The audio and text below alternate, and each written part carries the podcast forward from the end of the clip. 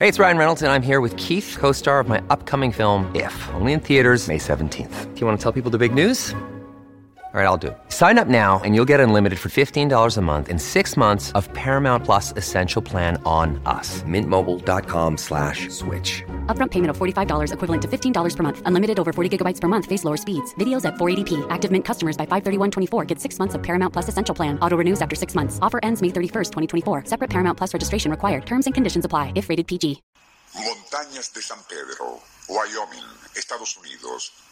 14 de octubre de 1932. Buscadores de oro se han detenido ante la base de granito en un desfiladero, pues su coloración luce promisora de una posible beta.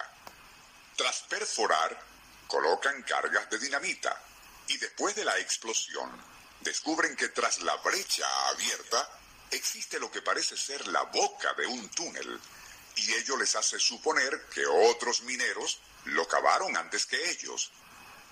Pero, ¿y cómo hicieron para horadar ese pasaje sin perforar previamente la muralla de granito que lo cubría? Nuestro insólito universo. Cinco minutos recorriendo nuestro mundo sorprendente.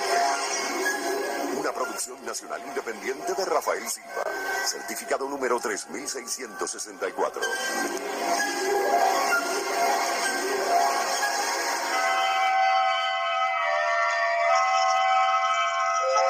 Algo perplejos e iluminándose con lámparas de carburo, penetraron como seis o siete metros por el pasaje en cuestión, y cuyas paredes parecían haber sido cortadas con perforadoras mecánicas. No menos curioso era que más adelante divisaron lo que a todas luces sugería un escalón igualmente tallado en la piedra. Al acercarse, contemplaron algo realmente asombroso.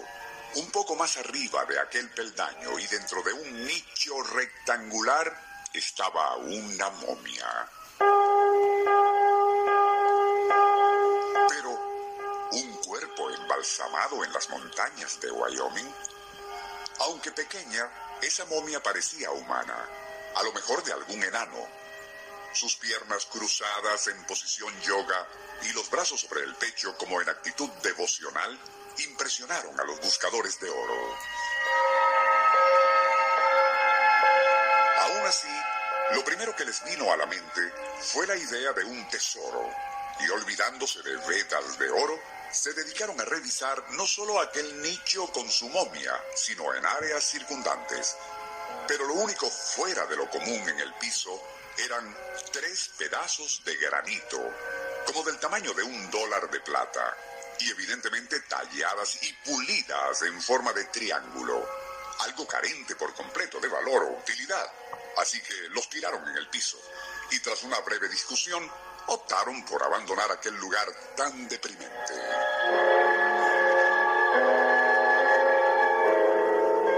Ya de regreso a Laramie, la noticia de su hallazgo fue recibida con escepticismo, pero un periodista local, pensando que podría ser de interés para un reportaje, le pagó a uno de los mineros para que le llevase hasta el sitio. Y al comprobar que era cierto lo de una momia en el granito, publicó la noticia. Poco después, otros periodistas, fotógrafos y algunos profesores universitarios acudieron al sitio para examinar lo que en un principio parecía una momia egipcia o quizás incaica. Algo rechazado de plano por absurdo, considerando las distancias entre Wyoming y Perú, por no hablar de Egipto. El examen radiográfico reveló un esqueleto pequeño pero bien proporcionado, con la única excepción de que el área posterior del cráneo era proporcionalmente más abultada. Como la formación rocosa donde había sido hallado el cuerpo pertenecía, según dictaminaron los arqueólogos, a estratos del período pleistocénico, se estimó que la edad del hallazgo podría ser de unos 400.000 años. Pero, ¿cómo explicar que algo tan antiguo se hubiese conservado de manera casi perfecta? Alguien sugirió un proceso de momificación más avanzado que el empleado por los egipcios. Imposible, aseguraron los expertos, pues hace 400.000 años, si bien ya existían seres humanos de tipología moderna, el dogma científico predica que en el Pleistoceno las Américas estaban deshabitadas y, en todo caso, ¿quién era el personaje momificado? ¿Por qué alguien se tomó el trabajo de perforar ese túnel en una mole de granito y sin tocar la capa exterior para ocultar en su interior a una pequeña momia? Un escéptico podría concluir en que todo lo anterior fue fabricado con la idea de atraer turistas hacia Wyoming en una época, 1932, de gran penuria económica para los Estados Unidos.